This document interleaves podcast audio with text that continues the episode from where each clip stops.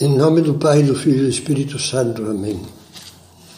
Vinde, Espírito Santo, enchei os corações dos vossos fiéis e acendei neles o fogo do vosso amor. Enviai o vosso Espírito e tudo será criado, e renovareis a face da terra. Entramos na terceira meditação da série O Valor das Dificuldades. E vamos examinar agora algo que já mencionávamos antes: as dificuldades subjetivas. Vamos dedicar algumas meditações a esse tema. Os exemplos que dávamos nas meditações anteriores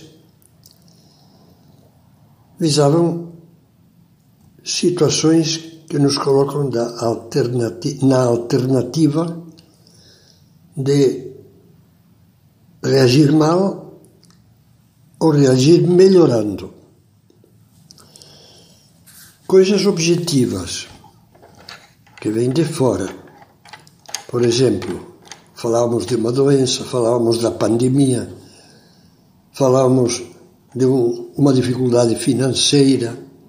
Agora vamos, vamos colocar o foco no que chamaremos dificuldades subjetivas.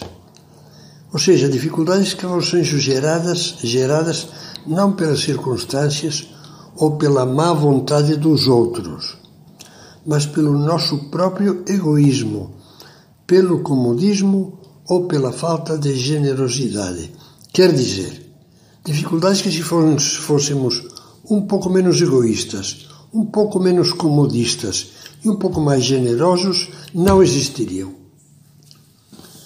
Muitas vidas cheias de lamentações estão cheias também dessas dificuldades que não têm nenhuma base real e, no entanto, tornam as pessoas infelizes. Não pensemos apenas nas dificuldades imagina, imaginárias das pessoas doentias que preveem o negativo.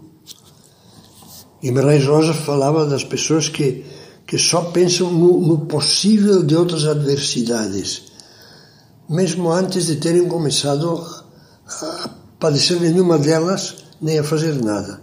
É possível que é possível que eu morra, bom, claro,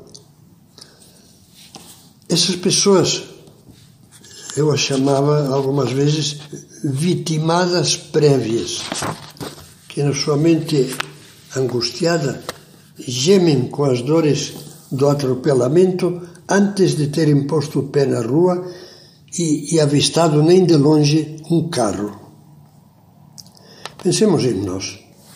Talvez percebamos que a maior parte das dificuldades e contratempos que sofremos não, não surgem, não surgem, como dizíamos na primeira meditação, mas somos nós que as fazemos surgir.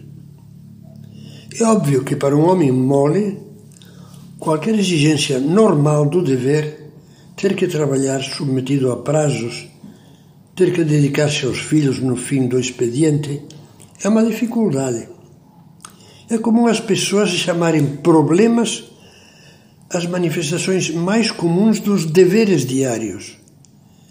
Poderia-se dizer que para elas o conceito de normalidade consiste em não fazer nada, na lei do mínimo esforço. Caberia lembrar essas pessoas, modificando um pouco o conhecido ditado: Dize-me de que dificuldades te queixas, eu te direi como és. Seria muito bom que nos dessemos conta de que, com frequência, as nossas queixas e reclamações são traços que vão desenhando o autorretrato do nosso egoísmo.